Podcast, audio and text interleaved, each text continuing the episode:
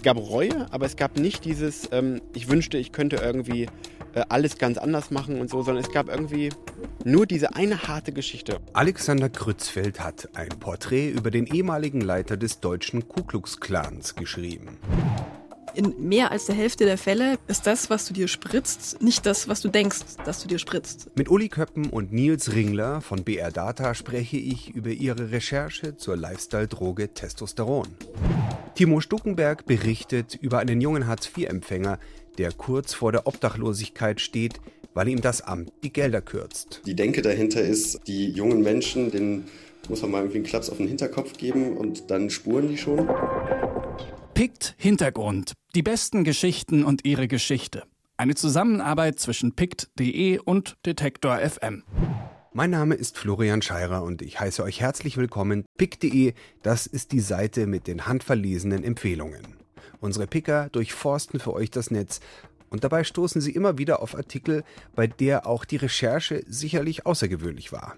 Zum Beispiel für den Artikel Das Leben nach dem Ku Klux Klan, in dem Alexander Krützfeld den ehemaligen Leiter des deutschen Ku Klux Klans porträtiert.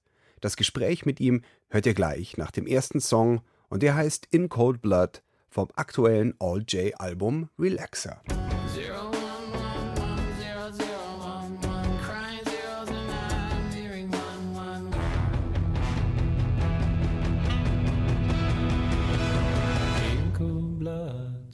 Wäre Achim Schmidts Leben in Schuhkartons verpackt, es wäre eine lange Reihe davon. Sein größter Schuhkarton, etwa so groß wie ein Drittel seines bisherigen Lebens, stünde staubig in einer dunklen Ecke. Schmidt macht keinen Hehl daraus, dass er da ist. Es ist nur so, er sieht ihn nicht gern. So beginnt die Geschichte von Achim Schmidt, die Alexander Krützfeld in fast schon literarischem Stil für Krautreporter geschrieben hat. Heute lebt Achim Schmidt in den USA und arbeitet mit Migranten. Dieser Karton, dieser Teil seines Lebens enthält die Zeit, in der er vom Skinhead und Neonazi-Songwriter zum Leiter des deutschen Ku Klux Klans wurde. Die Geschichte beginnt in einem kleinen schwäbischen Dorf. Achim Schmidts Familienverhältnisse sind schwierig, er wird gemobbt und fängt irgendwann an, mit den Glatzen abzuhängen, die am Wochenende zum Prügeln auf Volksfeste fahren. Dann wird er erst rechter Liedermacher und schließlich landet er bei den Zipfelmützen. In den USA wird er dann zum Ritter geschlagen und offiziell Leiter des deutschen Ku Klux Klans. Als der Verfassungsschutz ihm aber immer mehr auf die Pelle rückt, bricht er ab und zieht sich zurück. Zehn Jahre später brennt der Wohnwagen von Uwe Mundlos und Uwe Böhnhardt und es kommt heraus, dass der ehemalige Vorsitzende der vom NSU ermordeten Polizistin Michelle Kiesewetter genau dort war, in Achim Schmidts KKK.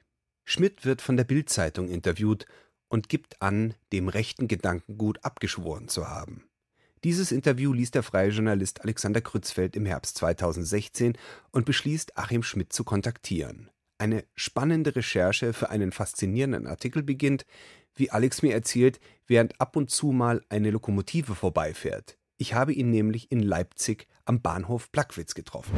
Ich habe dieses Interview von ihm gelesen und ich hatte mich vorher ganz viel so mit dem NSU beschäftigt und mit den Hintermännern, den vermeintlichen, mit dem V-Mann-Wesen und so und bin da irgendwie, habe mich da völlig aufgelöst und dachte, scheiße, das wird ja hier nie was und ist ja alles schon behandelt und so. Und dann kam ich eben auf diese Personalie Achim Schmidt und dass er eben V-Mann war und dass es eigentlich nicht so geklärt ist, was er da gemacht hat. Und dann las ich dieses Interview und dann dachte ich, also entweder der hat die Eier auf Deutsch gesagt, da die Bildzeitung anzulügen und sich so als völlig geläutert zu geben. Oder er ist es und es fällt einfach keinem auf, weil natürlich die Politik in höchster Hysterie war durch diese NSU-Geschehnisse. Er war ja nun wirklich als Musiker, er ist überall aufgetaucht, überall war sein Name und so weiter. Und dann habe ich zu Hause gesessen und habe irgendwie gedacht, ruf ihn doch einfach mal an. Frag ihn doch selbst. Wie ist eigentlich Ihr Leben gelaufen? Herr Schmidt, wie geht's Ihnen eigentlich? Und dann habe ich so die erste halbe Stunde Interview gehabt und dachte irgendwie, das, das wird nichts. Das wird so eine Geschichte, die ist so vorhersehbar, irgendwie der geläuterte Rechtsradikale. Und ich habe aber festgestellt, dass er irgendwie nicht nur das Bedürfnis hat zu sprechen, sondern dass da so viele Sachen noch sind, die er entweder nicht gefragt wurde, die er vielleicht nicht von sich aus erzählt, die man nachfragen muss, die man rekonstruieren muss. Und das war einfach spannend. Und ähm, es ist auch sehr selten, dass du bei einem Menschen Stück für Stück diese Fassade oder diese, das, also das, was eben dahinter ist, entdeckst. Oft ist es ja so, die einen Menschen haben eine starke Bereitschaft, gleich alles zu erzählen, die anderen erzählen sowieso nichts, aber dieses, wenn du selber schwankst, also wenn du die Zerrissenheit in einem Menschen merkst, Das ist halt eine total spannende Sache, derjenige auch zu sein, der sagt, okay, jetzt lassen Sie uns doch mal puzzeln. Jetzt sprichst du da mit dem ehemaligen Leiter des Ku Klux Klans. Woher weißt du, dass das, was er dir da sagt, stimmt? Und will er nicht sowieso dann erstmal versuchen, sich im besten Licht darzustellen, wenn er schon ein Mitteilungsbedürfnis hat? Und ja, wie gehst du da vor dann in deiner Recherche? Also eigentlich ist es so, dass die Leute sich natürlich positiv darstellen. So, das ist der Regelfall. Bei Achim Schmidt war es interessanterweise nicht so. Er hat nie irgendwie das Negative ausgelassen. Deswegen habe ich so viele Interviews gemacht. Wenn ich das schneller irgendwie gemerkt hätte, wäre ich vielleicht auch abgesprungen. Ich weiß es nicht. Aber wie oft hast du denn mit ihm gesprochen? Ich glaube, wir haben viermal, a zwei Stunden oder so telefoniert. Also immer äh, wochenweise. Wir haben immer so ein paar Tage vergehen lassen. Derweil habe ich dann so nachgeprüft, was er gesagt hat. Also kann das stimmen in der Zeit an dem Ort? Äh, ist das irgendwie plausibel? Das habe ich dann nachgefragt. Ich habe bei allen Dingen immer mehrfach gefragt, also in den Interviews. Ich habe was im ersten Interview thematisiert, da hat er mir was erzählt. Dann habe ich im zweiten Interview zum Beispiel gegen Ende aus einem anderen Blickwinkel dasselbe abgefragt, um zu gucken, ist es noch stimmig. Also richtige Verhörmethoden praktisch, äh, Widersprüche halt, aufdecken. Ja, also das Problem ist halt einfach, ähm, anders kannst du so eine Geschichte nicht machen. Also wenn du nachher irgendwie die ganz naiv machst, dann hast du ja auch nichts gewonnen. Und ähm, ich mache halt ja viel so Polizeisachen und wenn jemand fünf, sechs Mal ähm, Fragen bekommt, die sind jedes Mal ein bisschen anders, dann hörst du schon, wo die Brüche sind. Also was ist zusammenhängt, was nicht. Und das war bei Achim Schmidt immer zusammenhängend. Und zwar nicht im Wortlaut. Es gibt Leute, die erzählen die immer gleiche Geschichte, die ist eingeübt. Dann hörst du dieselben Formulierungen, die haben bestimmte Begriffe, die sie besonders lieben und die sie besonders klug finden und dann sagen die die immer und so. Und ähm, das war bei ihm gar nicht. Das war also erstaunlich. Man konnte mit ihm wirklich sein Leben zusammenpuzzeln. Das ging richtig gut. Hattest du denn große Bedenken, dass du es vielleicht nicht schaffst, äh, die Sachen so abzuprüfen, dass es dir wohl genug ist, um diese Geschichte dann auch zu veröffentlichen? Ja, das Gute ist, das habe ich eigentlich immer. Egal welche Geschichte ich mache, ähm, ich habe immer ziemlich große Angst, dass das alles riesengroßer Bullshit ist und eigentlich nur für mich Sinn macht. Und deswegen ist es, war es in diesem Fall nicht so schlimm. Also ich leide vor der Veröffentlichung sehr und auch dieses Mal, aber ich habe natürlich schon im Hinterkopf gehabt, okay, was machst du, wenn jetzt sich ein Jugendfreund meldet und sagt dann, ja, ich habe aber mit dem Achim mal einen Tod gehauen oder keine Ahnung oder ich habe mal, der Achim war aber der Schlimmste von uns allen, also ne? Das habe ich schon gedacht. Ich habe aber auf der anderen Seite gedacht, dass es ja viele Texte gibt, die genauso laufen. Und manchmal ist ja eben sogar das die Geschichte. Also wenn sich jetzt jemand gemeldet hätte, der hätte irgendwie neue Beweise gebracht, dann wäre es ja auch eine Geschichte geworden. Also ich kann mir nicht anmaßen, die komplette Wahrheit von allem überall zu kennen. Ich kann meinen Job irgendwie sorgfältig machen und alles dreimal durchdenken, aber es gibt halt gerade, wenn man auch Biografien aufschreibt, immer bestimmte Punkte, wo man sagen kann, war das so oder war das anders. Warum hast du dich dafür entschieden, dann auch so viel Arbeit und Mühe da reinzustecken? Also erstens mochte ich ihn natürlich irgendwann so ein bisschen. Ne? Also ich fand ähm, nicht nur das Leben sehr bewegend und ähm, das Thema an sich spannend, das Oberthema.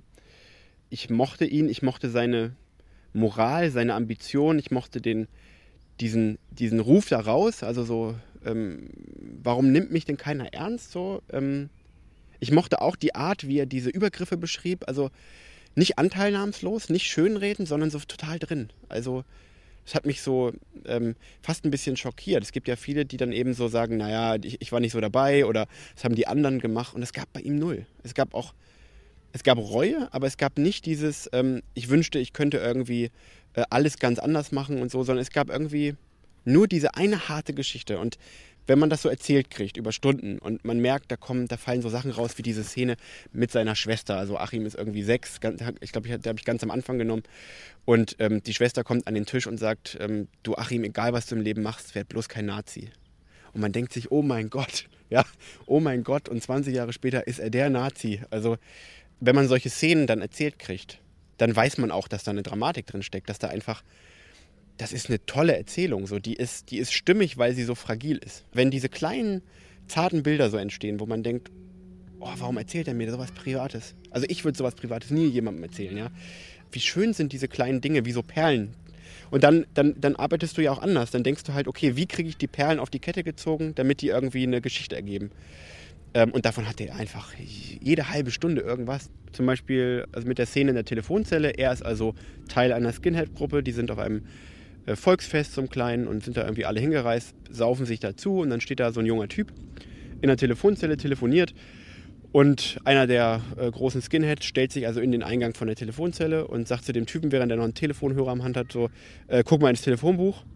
Und natürlich rotze besoffen, voll auf, voll auf Krieg aus. So. Und dann der Junge schon völlig nervös, zittrig und sagt, ja, okay, worunter soll ich denn gucken? Und so, ja, guck mal unter S.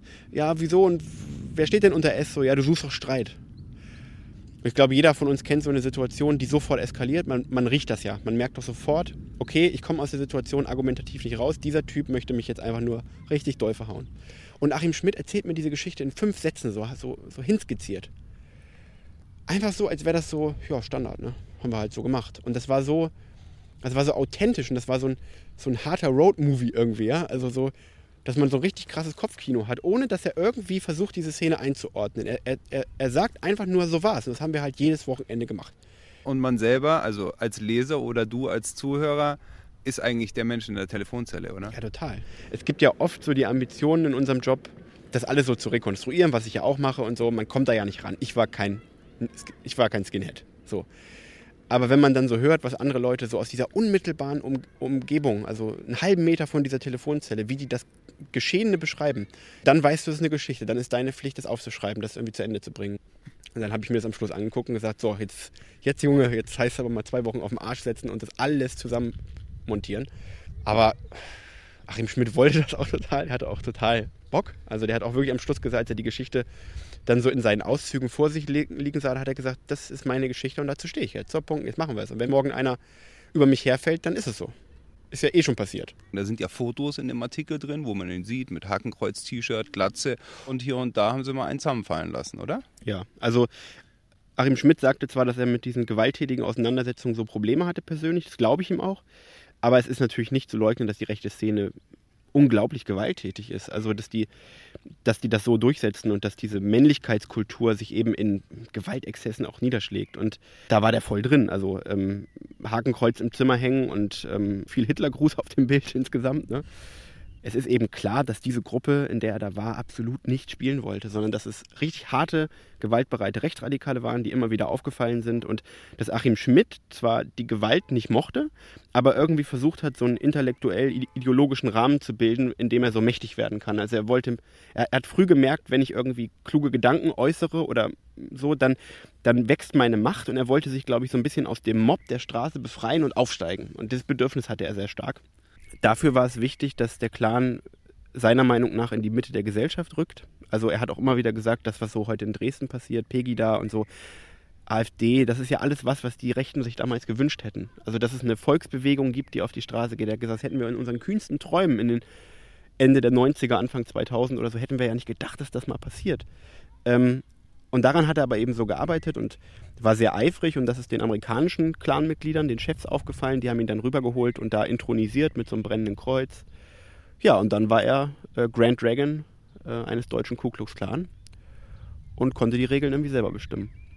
Du hast dich dann für eine, ja, eigentlich relativ literarische Form, finde ich, entschieden. Und dann auch das Leben so erzählt hast, wie, ja, als Geschichte eben. Mhm. Und nicht so wie wir jetzt drüber gesprochen hast, dass du eben um zum Beispiel glaubwürdiger zu machen, sehr viele von deinen Rechercheabläufen und so weiter mit reinzuschreiben. Das wäre ja auch eine Möglichkeit gewesen. Mhm. Ich rufe ihn zum dritten Mal an, ich bin mir immer noch nicht sicher, erzählt er mir Quatsch oder nicht. Ja, das ist ja auch immer die Frage, so ähm, welche Funktion hat das, was ich da tue. Ne? Also wenn ich dann sage, ich habe ihn dreimal angerufen, ja und?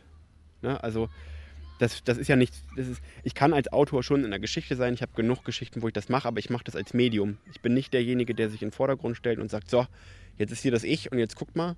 Sondern meistens tauche ich auf, wenn ich eine bestimmte Frage stelle, wo es wichtig ist zu erfahren, wie ich die gestellt habe oder so. Also ich habe schon so eine gewisse Demut und deswegen nehme ich das weg. Das, das, interessiert mich auch nicht. Und ich sehe mich auch viel mehr als Geschichtenerzähler, also so im Lagerfeuer-Style als als Journalist. Ich mag einfach Geschichten erzählen und bin irgendwie nicht der aktuellste und der relevanteste und das ist mir auch egal, aber ich mag einfach, wenn ich sowas höre, irgendwie das auch.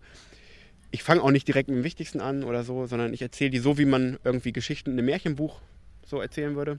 Eine Gefahr, die ich bei der Form verspürt habe, wo ich mir gedacht habe, das könnte gefährlich sein, ist natürlich die große Empathie, die dann darin steckt.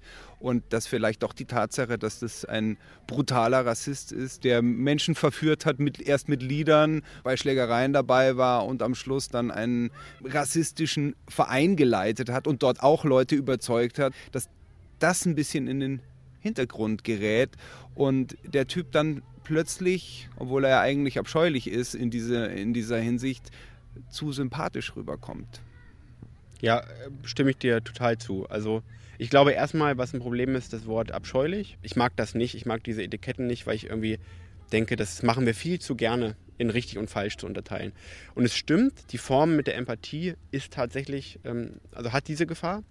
Ich habe deswegen aber auch die Bilder so drastisch gewählt. Ich habe auch ähm, so drastisch erzählt, was er da macht und wie er diese Allmachtsfantasien hat, damit jedem klar wird, er war nicht dieser nette Typ, sondern er war dieser Rassist. Aber ich glaube, man muss immer verstehen, dass so eine Empathie zu so einer Berichterstattung dazugehört. Haben wir die nicht? Also Leute sagen immer, das ist dann distanzlos. Das ist totaler Bullshit. Also weil wir diese Distanz nie haben. Wir sind immer irgendwie interessengeleitet, eingebettet in irgendwas, in Freundschaften, in Weltanschauungen und so. Und ich finde halt, ähm, zu sagen, man tastet sich über das Persönliche ran, aber man, man lässt eben nicht außen vor, dass es diese Taten gab. Und dann entscheidet jeder selber. Und du hast in diesem Fall entschieden, dass du ganz nah an dem Menschen dran warst und dass du ihn vielleicht verstanden hast und vielleicht magst du das gar nicht. Vielleicht magst du nicht verstehen, dass ein solcher Rassist ein Mensch ist, den man verstehen kann, theoretisch. Ne? Ich finde das wichtig, weil ich glaube, das ist die einzige Möglichkeit, dem entgegenzuwirken und Leute auch zurückzuholen, indem man eben ihre, ihre Weltsicht versteht. Und ich würde niemals diese Weltsicht akzeptieren in irgendeiner Weise. Aber ich mag dieses in Schubladen einsortieren nicht. Und das ist auch ein Grund, warum ich die Schubladen, diese Schuhkartons gewählt habe. Das ist eigentlich was von Murakami. Der hat mal gesagt, irgendwie ein Autor sortiert überall so in Regalfächer ein. Und ich glaube, dass, also, das ist halt so die implizite Kritik. Also er wurde in eine Schublade gepackt und als Leser tun wir dasselbe wieder. Wir wollen, dass der Rassist leidet. Wir wollen, dass der Rassist immer der Rassist bleibt. Und damit tust du quasi genau das, was dieser Text auch kritisiert. Und ich glaube, das muss man sehen. Das war mir halt wichtig zu verstehen, dass, dass wir selber so denken und dass das total falsch ist, was wir da tun. Wir separieren. Das ist genau das, was du vorhin erzählt hast. Wenn ich irgendwo wenn ich irgendwo Faschos sehe, dann denke ich mir doch als erstes entweder, ihr seid ja total assi oder ich habe Angst vor euch oder ich gehe dran vorbei. Das gleiche machen andere Leute mit Ausländern, machen andere Leute mit Schwulen, mit Lesben, mit keine Ahnung, alles, was irgendwie so fremd ist. Und jeder hat ja was. Und das überwinden. Und das sagen, okay, ich muss die Spannung aushalten, vielleicht mache ich das jetzt nicht richtig, vielleicht sollte ich ihm nicht zuhören, wie bei der Geschichte von Achim Schmidt. Machen und dann gucken und dann einschätzen und nicht vorher beurteilen. Und ich glaube, das machen wir halt. Und ich finde halt, das ist dann oft diese Sache, Empathie, ja, der Autor verliert die Distanzen. So, das, ist so ein, das ist so ein Scheinargument. Das ist so, ich finde das so falsch, weil es eigentlich die Tür zu was zuschlägt, was Teil des Jobs ist irgendwie. Den Artikel von Alexander Krützfeld Das Leben nach dem Ku Klux Klan findet ihr bei Krautreporter und natürlich bei pick.de. Ihr könnt das Pick Podcast Magazin als Podcast abonnieren oder auch jeden dritten Samstag im Monat von 11 bis 12 auf Detektor FM anhören. Der Vorteil ist, dass ihr dann den nächsten Song auch wirklich ganz anhören könnt. Es geht um einen Musiker, den ich ebenfalls auf pick.de kennengelernt habe, nämlich Zeal and Ardor. Der Basler mischt Gospel mit Heavy Metal. Hier ist der Song Devil is Fine.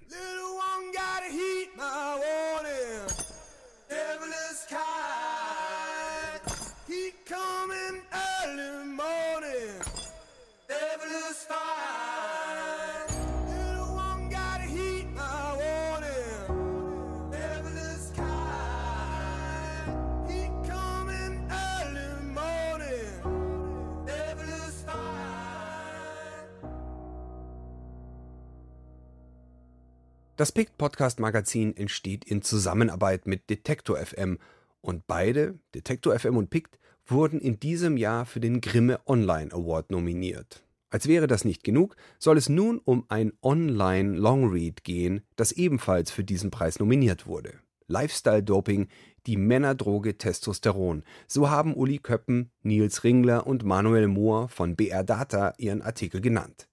In einer aufwendigen Datenrecherche konnten sie zeigen, dass Testosteron immer häufiger auch von Freizeitsportlern eingenommen wird und dass Testosteron gleichzeitig als Medikament für ältere Männer immer häufiger verschrieben wird. Uli Köppen war mit ihren beiden Kollegen der Kern eines Recherchepools, zu dem auch Spezialisten aus anderen BR-Redaktionen wie Sport, Wissenschaft und investigativer Journalismus gehörten. Bis zu acht Leute haben so Informationen, Protagonisten und Interviews zusammengetragen, die dann für eine ganze Reihe von Radio- und Fernsehsendungen genutzt wurden. Auf der Website kommt dann alles zusammen. Man kann den Text einfach so lesen. Wer aber auf die Protagonisten klickt, kann sich auch einen kurzen Interviewausschnitt anschauen. Und die Grafiken sind interaktiv. Ich habe mich mit Uli Köppen, die das Projekt geleitet hat, und mit Nils Ringler, der die Daten aufbereitet hat, getroffen. Ja, also Nils und ich haben uns zunächst mal überlegt, wo könnten da überall Daten liegen, weil das ist ja sozusagen unsere Spezialität, dass wir ein Thema mit Daten einkreisen und sozusagen das große Bild entwerfen. Also es gab bis dahin schon so ein paar Berichte von Leuten, die sich äh, Testosteron gespritzt haben, ein Spiegelreporter, der das mal ausprobiert hat, der die 50 überschritten hat und so.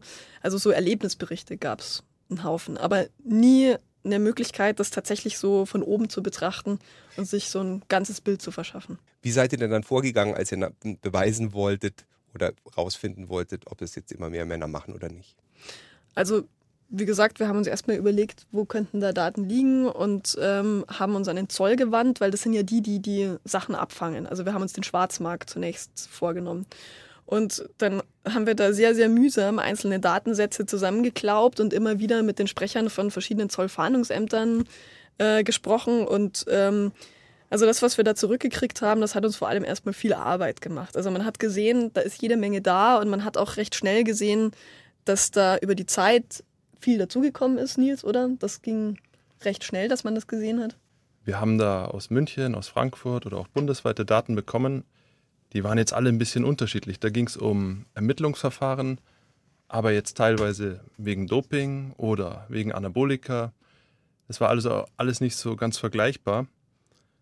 Aber bei allen Daten war also ein ganz klarer Trend sichtbar, eben, dass es mehr wurde. Gut, dann habt ihr irgendwie so die These erstmal bewiesen, ja, es kommt immer mehr Stoff rein, oder? Ja, aber das ist die, das Traurige, dass nur diese These da bewiesen war. Wir hatten ja eigentlich uns vorgestellt, wir können zeigen, was steckt da genau drin. Das war ja eigentlich das, was wir wissen wollten, was für Stoff da im Laufe der Zeit angekommen ist und ob es da irgendwelche Trends gibt. Und das war einfach überhaupt nicht der Fall. Letztendlich mussten wir all das, was wir da äh, mühsam angefragt und bereinigt haben, fast alles beerdigen, weil es einfach nicht vergleichbar war. Und wir sind dann im Laufe der Recherche noch auf einen Leiter eines Labors gestoßen, bei dem die ganzen Asservate von der Staatsanwaltschaft gelandet sind. Und der war dann der richtige Mann. Äh, der hat sich tatsächlich auch für die gleichen Fragen interessiert, für die wir uns interessiert haben. Der wollte wissen, was steckt da drin? Gibt es da irgendwas, was Schwierigkeiten macht körperlich? Da war zum Beispiel ein Mittel da, das schwere Leberschäden verursacht, das seit 20 Jahren auf dem Markt verboten ist und das total krass angestiegen ist die letzten Jahre. Also eigentlich auf so einem, es war eins der zehn beliebtesten Mittel, die da verkauft wurden. Also das heißt, wir konnten Rückschluss ziehen, die Doper gehen total rücksichtslos mit ihrem Körper um, weil sie einen Leberschaden einfach in Kauf nehmen. Es ist nämlich bekannt, dass dieses Mittel diesen Leberschaden macht.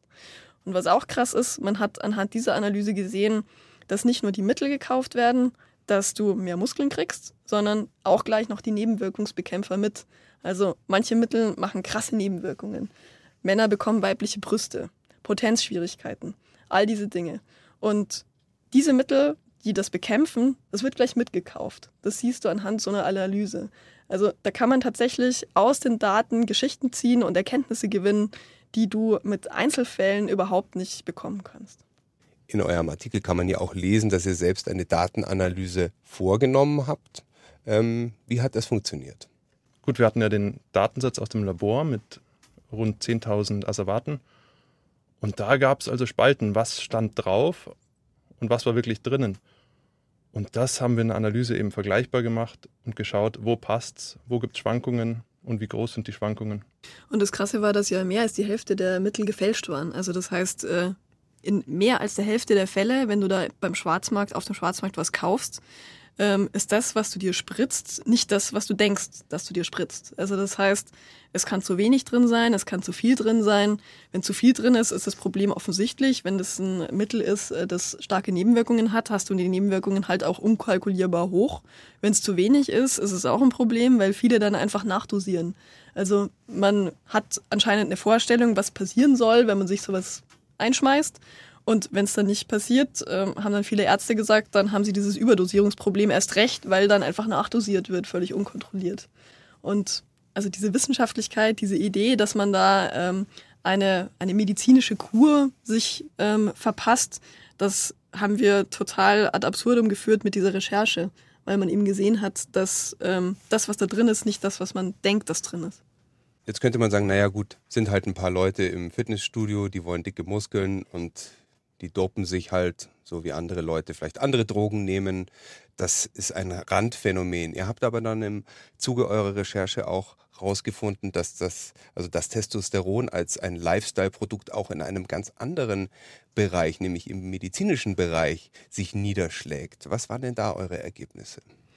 Also mittlerweile ist es tatsächlich so ein Trend geworden, dass man sich Testosteron auch verschreiben lassen kann von Hormonspezialisten, von ähm, Allgemeinärzten. Also auch wer das verschreibt, hat sich total verbreitert. Ähm, und die Pharmafirmen haben das als äh, gute Einnahmequelle erkannt mittlerweile. Also wir haben eine Agentur gefunden, die sich selbst auf die Fahnen schreibt, dass sie dieses Krankheitsbild erfunden hat. Äh, Moment, wir können das zitieren. Genau, Sie schreiben, Sie haben es geschafft, über drei Jahre eine Awareness für das Thema hinzubekommen und ähm, das Hormontief, äh, schreiben Sie, wird als ernstzunehmende behandlungsbedürftige Erkrankung dargestellt. Und das ist ja schön, dass Sie schreiben, es wird so dargestellt. Also Sie nennen das Andropause, entsprechend zur Menopause bei Frauen, dass Männer ab einem gewissen Alter in so ein Hormontief kommen. Und wir haben uns angeschaut, wie viele Mittel verkauft werden und wie viel Umsatz damit gemacht wird. Und die letzten Jahre gab es dann einen totalen Trend nach oben und damit kann man auch einfach viel Geld verdienen. Wenn man in so eine Privatpraxis geht, das hat ein Kollege von uns gemacht, ähm, Johannes von Kreitz, der ist da hingegangen und hat sich ähm, ja, behandeln lassen, hat gesagt, naja, er ist morgens ein bisschen müde, was das sein könnte. Und dann hat er natürlich ein Hormontief diagnostiziert und ähm, lässt ihn einen Test machen. Und dieser Test, der ist bei unserem Redaktionsleiter aufgeschlagen, die Rechnung. Und ähm, der, hat, der hat sich dann nicht drüber gefreut, weil die war über 800 Euro hoch für einen Bluttest mit mehreren ähm, ja, mit, mit vielen Dingen, die man eigentlich laut eines anderen Experten gar nicht hätte machen müssen, um irgendwie Testosteronmangel festzustellen. Also da scheint schon jede Menge Reibach gemacht zu werden außenrum jetzt um diese Produkte herum. Da gibt es hier auch einen Mediziner, Martin Reinke.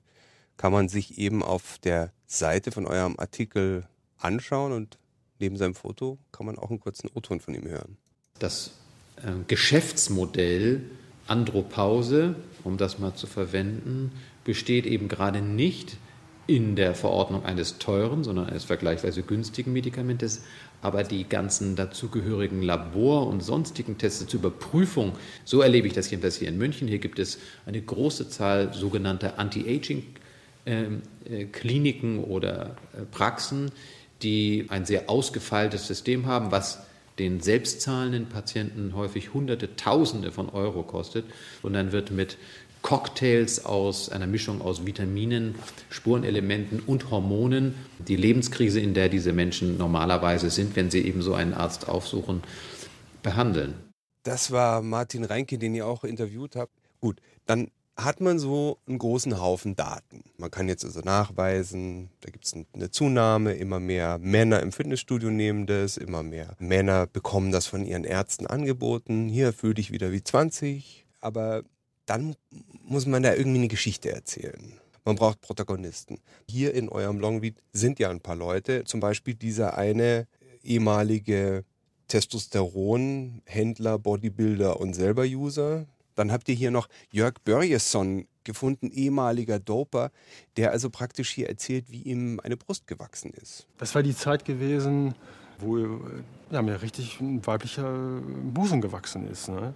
Eine weibliche Brust, und äh, wo ich natürlich da auch gerade am Anfang äh, von meinen Kindern das immer wieder auch versteckt habe, äh, was äh, im Endeffekt dann aber auch nicht wirklich gelang, weil man dann ja auch immer wieder zum Arzt musste. Äh, und äh, ja, dann hieß es, Mensch, Sie müssen sich das herausoperieren lassen. Ja, da will man stark und männlich aussehen und am Schluss muss man sich einen Busen wegoperieren lassen. Das ist schon ganz schön verrückt. Ja, wie findet man solche Leute? Ich meine, es ist jetzt irgendwie keine Heldengeschichte. Es ist ja die Geschichte eines Scheiterns und er ist ja jetzt auch nicht nur im Ton, sondern im Bild. Wie findet man Leute, die bereit sind, so eine Geschichte vor der Kamera zu erzählen? Also der Jörg ist in der Prävention mittlerweile, der erzählt seine Geschichte auch vor Schulklassen, weil das tatsächlich ein Problem ist, dass mit, ja, keine Ahnung, 15, 16, wenn man anfängt ins Fitnessstudio zu gehen, um mehr Muskeln zu kriegen, eben anfängt und bis 70 offenbar reicht. Und ähm, den haben unsere Fernsehkollegen gefunden. Ähm, ich habe ja schon von diesem Pool erzählt, wo quasi jeder sein Wissen reinwirft und jeder kann sich da wieder bedienen. Und ähm, viel von der Protagonistenarbeit haben eben unsere, unsere Fernsehkollegen gemacht. Datenjournalismus, wie er ihn betreibt, ist ja eine relativ neue Zunft. Inwiefern ist das denn ein Beispiel dafür, was der Datenjournalismus kann? Also was man sagen muss, ist, dass Journalisten ja wirklich immer schon mit Daten gearbeitet haben und dass wir da jetzt nichts neu erfunden haben. Ähm, also viele dieser Sachen, die wir erzählen, da sind wir im Laufe der Recherche drauf gekommen und das war ganz normale Recherche und auch Recherche mit Daten. Was spezifisch war, war wahrscheinlich die Auswertung dieser 10.000 Asservate. Also, dass äh, wir es geschafft haben, das mit äh, technischen Mitteln so auszuwerten, dass man die Erkenntnisse bekommt, von denen wir erzählt haben. Ähm, und was man auch, was man, also das stelle ich immer wieder fest, so diese Art, Daten anzufragen. Das ist mittlerweile etwas, worauf wir uns auch so ein bisschen spezialisiert haben. Man bekommt nie das, was man anfragt. Man muss da unglaublich hartnäckig sein. Und die Art und Weise, wie man anfragt, ähm, ist tatsächlich dann im Laufe der Zeit, wenn man ein paar Mal nachgefragt hat, schon wichtig für das, was man bekommt. Also ähm, die Expertise, was könnte da vorhanden sein an der anderen Stelle, wo ich anfrage und was macht man dann damit? Das, das äh, läuft so Hand in Hand. Und das war gerade bei der Recherche ziemlich wichtig, dass man ähm, weiß, wie man anfragt, wo man auch anfragt, wo diese Daten vorhanden sein können und dann natürlich auch, wie man damit arbeitet. Okay, dann äh, Uli, Nils, vielen Dank für das Gespräch. Ja, danke dir. Danke auch. Das Longread von Uli Köppen, Nils Ringler und Manuel Mohr, Lifestyle Doping, die Männerdroge Testosteron, findet ihr natürlich auf pick.de. Nach der nächsten Musik geht es weiter mit Timo Stukenberg und seinem Porträt eines jungen Hartz-IV-Empfängers, der kurz vor der Obdachlosigkeit steht, weil ihm Stück für Stück alle Gelder gekürzt wurden. Aber hier erstmal The Way You Used to Do von den Queens of the Stone Age.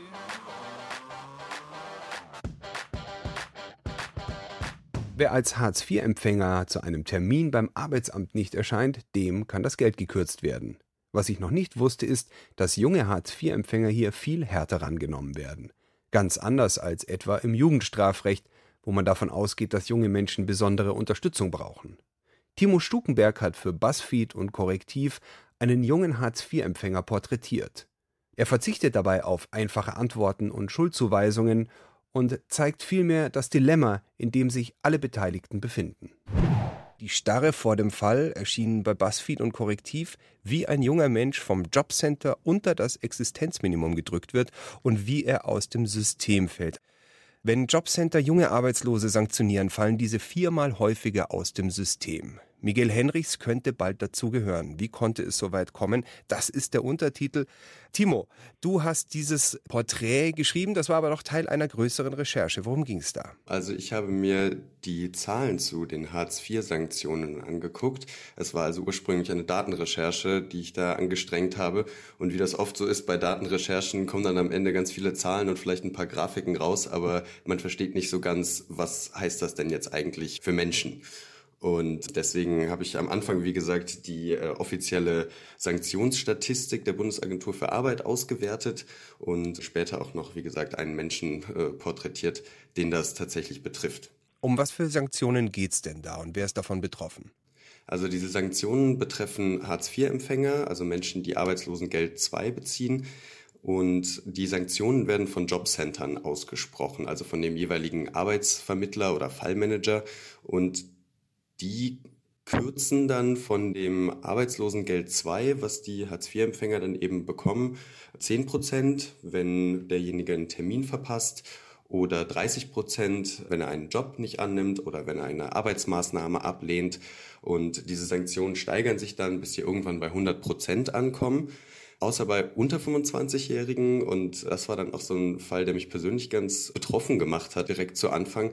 Bei unter 25-Jährigen ist es nämlich so, dass äh, schon bei der ersten Pflichtverletzung, also wenn zum ersten Mal irgendwie eine Maßnahme abgebrochen wird oder ein Jobangebot abgelehnt wird oder ähnliches, dass da direkt 100 Prozent des Regelsatzes gekürzt wird. Mit was wird das denn begründet? Warum werden junge Hartz-IV-Empfänger so viel härter angegangen als ältere? Die Sozialrechtsexperten nennen das eine sogenannte schwarze Pädagogik.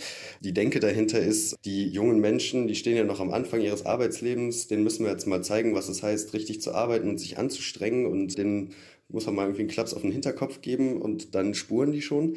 Die Argumentation von zum Beispiel der CSU, die diese Sanktionen, auch diese harten Sanktionen befürwortet, ist, dass Menschen unter 25 Jahre auch besonders gefördert werden, wenn sie Arbeitslosengeld 2 beziehen. Und an dieser Stelle, wo viel gefördert wird, soll eben auch besonders gefordert werden. Ist das denn überhaupt rechtsmäßig? Ich meine, äh, nach europäischem Recht ist das doch nahe an der Altersdiskriminierung. Dürfen denn die überhaupt härter rangegangen werden? Also ein äh, Gerichtsurteil des Bundesverfassungsgerichts gibt es, soweit ich weiß, noch nicht dazu. Die Hartz-IV-Sanktionen liegen generell, also nicht speziell die für unter 25-Jährige, aber die äh, Sanktionen generell, äh, darüber entscheidet dieses Jahr noch das Bundesverfassungsgericht. Ich habe auch mit einigen Experten gesprochen, zum Beispiel mit Michael Löhr, der ist äh, Vorstand im Deutschen Verein für öffentliche und private Fürsorge. Das ist so ein Think Tank dass der Bund und die Bundesländer und auch die Wohlfahrtsverbände sind da Mitglied. Also da wird auch ganz viel Politik gemacht. Und der Vorstand dieses Vereins sagt, das ist Altersdiskriminierung, das ist ganz klar verfassungswidrig. Es gibt überhaupt keinen validen Grund, warum man äh, Menschen bis zum Alter von 25 Jahren äh, härter sanktionieren sollte und danach weniger hart sanktionieren sollte. Du hast einen Fall dazu recherchiert. Miguel Henrichs heißt er, den hast du porträtiert, bei dem man sehen kann, ja, wie es eigentlich überhaupt nicht funktioniert. Ähm, also ich habe Miguel kennengelernt. Äh, der Kontakt wurde mir vermittelt von einer Organisation, die äh, Hartz-IV-Empfängern Darlehen gibt, um eben diese Sanktionen äh, zu überbrücken, wenn sie dann betroffen sind. Dann habe ich erstmal ganz lange zugehört. So wie Miguel die Geschichte erzählt hat, klang es erstmal nach Behördenwillkür. Also so diese erste Annahme, die ich auch ehrlicherweise hatte, ähm, war, oh Gott, oh Gott, hier werden junge Menschen einfach so, wird denen das Existenzminimum gekürzt und äh, je länger ich mich mit Miguel auseinandergesetzt habe, wir haben uns äh, fünf, sechs Mal getroffen und ich war dann irgendwann mit ihm auch beim Jobcenter und habe mich auch alleine mit dem Jobcenter äh, nochmal, also mit Jobcenter-Mitarbeitern nochmal getroffen und mit denen ausführlich darüber gesprochen. Da ist ganz viel natürlich in der Vergangenheit auch schon schief gelaufen. Und äh, letztlich äh, hat diese, war diese Sanktion dann nur noch das i-Tüpfelchen, so die, die Spitze des Eisbergs, die aber dann dazu geführt hat, dass er sich letztlich aus diesem System eigentlich komplett verabschieden wollte. Was aber auch bedeutet, dass er ja kein Geld mehr hat und so wie du es beschrieben hast, kurz davor war, auf der Straße zu leben. Also man kann vielleicht sogar davon ausgehen, dass er diese Termine, die er dann doch mit dir besucht hat, nur besucht hat, weil du irgendwie gesagt hast, lass uns da mal hingehen. Ja, ja, also davon gehe ich auch aus. Darüber habe ich dann mit ihm auch nochmal gesprochen. Äh, habe ihn gefragt, warum er denn jetzt wirklich dahin gegangen ist. Und er meinte, naja, also ich, ich wollte euch, also mir und meinem Fotokollegen Hannes Jung, zeigen, was, was hier für ein Unrecht geschieht. Er ist selber sehr politisiert, ähm, zitiert ganz oft äh, linken Politikerinnen, die Hartz-IV-Sanktionen eben abschaffen wollen und äh, argumentiert viel mit äh, der, der Menschenwürde und dem Grundgesetz und äh, wollte uns dann eben zeigen, wie, äh, wie unmenschlich äh, doch tatsächlich dieses Hartz-IV-System ihm gegenüber auftritt. Und deswegen ist er auch nur äh, dahin gegangen. Eben. Auf der anderen Seite hast du ja auch beschrieben, dass er doch sehr lethargisch ist, vielleicht auch depressiv, aber auf jeden Fall eine unglaubliche Antriebsschwäche hat, diese paar Termine und diese paar Auflagen, die er da hat, überhaupt zu erfüllen und eigentlich sehr viel zu Hause rumsitzt. Die Reaktionen im Netz auf deinen Artikel waren ja ganz unterschiedlich, oder?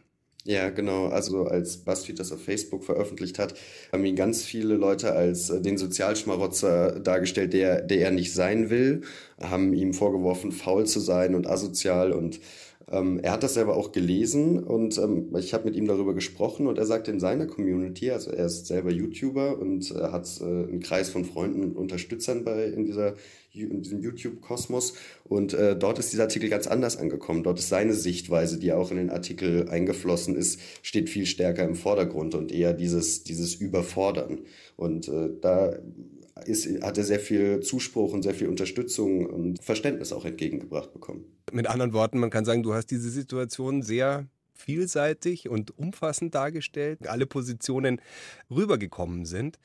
Trotzdem die Frage, da ist jetzt irgendwie das Kind im Brunnen gefallen. Also er ist gelähmt, macht nichts mehr. Die Mitarbeiter des Jobcenters wissen auch nicht mehr, was sie machen sollen. Offensichtlich die Methoden oder die Möglichkeiten, die die haben, also noch mehr sanktionieren, noch mehr kürzen, bis der Typ dann vielleicht wirklich irgendwann auf der Straße sitzt, sind ja auch nicht äh, zielführend und äh, erfolgsversprechend. Also äh, letztendlich hat das Jobcenter nichts davon, er hat nichts davon, auch die Gesellschaft hat nichts davon.